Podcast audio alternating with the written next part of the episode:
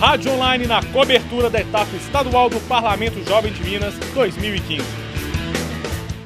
Estamos aqui no Sesc Venda Nova, onde acontece o segundo dia das atividades finais da plenária estadual do Parlamento Jovem de Minas, com a coordenadora de Poços de Calda, Mônica Fonseca, que vai falar um pouco do que é o Parlamento Jovem.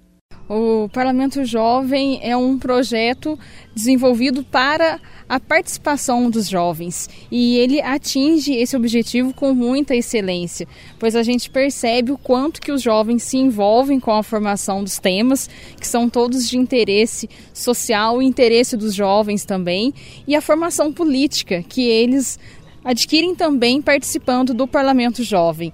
Eu participei pela primeira vez em 2010 como estudante e foi uma experiência única na minha vida, que eu levei para minha formação pessoal, para minha formação acadêmica também.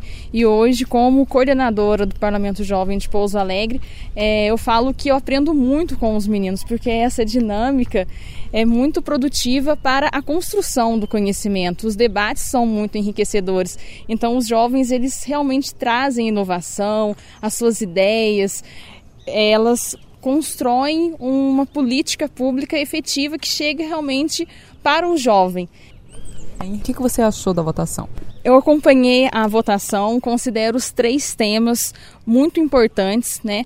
A governança democrática é muito importante na discussão da participação, dos mecanismos que a população tem de realmente acompanhar, participar é, do parlamento, das decisões que estão no, no cenário político.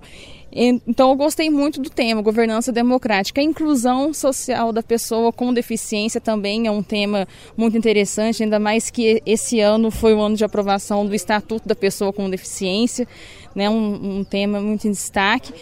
É muito necessário essa discussão, porque a gente precisa cada vez mais incluir essas pessoas, pois elas todos têm direito e precisam desfrutar mesmo de, desse, desse direito com uma igualdade de oportunidades. Elas precisam ter mais autonomia, que o estatuto né, já trouxe que essa discussão iria ainda mais regularizar, regulamentar, colocar alguns pontos os pontos importantes. E a mobilidade urbana, que é um tema muito gostoso, é um tema muito importante trabalhar é, com relação ao transporte público. A acessibilidade já está dentro da mobilidade. É um tema que todos têm a vivência, porque é sair de casa, você já tem contato com a sua cidade, já tem essa experiência e as ideias, essa, essa formação vem acrescentar muito na discussão do tema e na elaboração das propostas.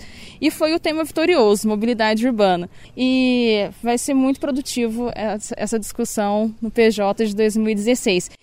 Qual a sua expectativa para a votação da plenária estadual? As expectativas são ótimas para a aprovação das melhores propostas para a segurança pública e os direitos humanos. Eles é, priorizarão três em cada subtema, poderão apresentar uma proposta nova em cada subtema também. Então, o documento amanhã poderá ter até 12 propostas e espero que essas propostas sejam acatadas pelos deputados estaduais da Comissão de Participação Popular com muito carinho, pois foi um resultado de um trabalho intenso aí desde o início do ano de formação, discussão, debates, palestras, oficinas tudo para chegar num resultado mais efetivo, viável para a segurança pública e para os direitos humanos do nosso Estado. É uma, é, são propostas que vêm dos jovens, é a opinião, o anseio dos jovens para a segurança, para os direitos humanos, então isso tem que ser valorizado e acatado com muito carinho pelos nossos deputados estaduais. Obrigada pela sua participação. Repórter Ana Martins, Rádio Online PUC Minas.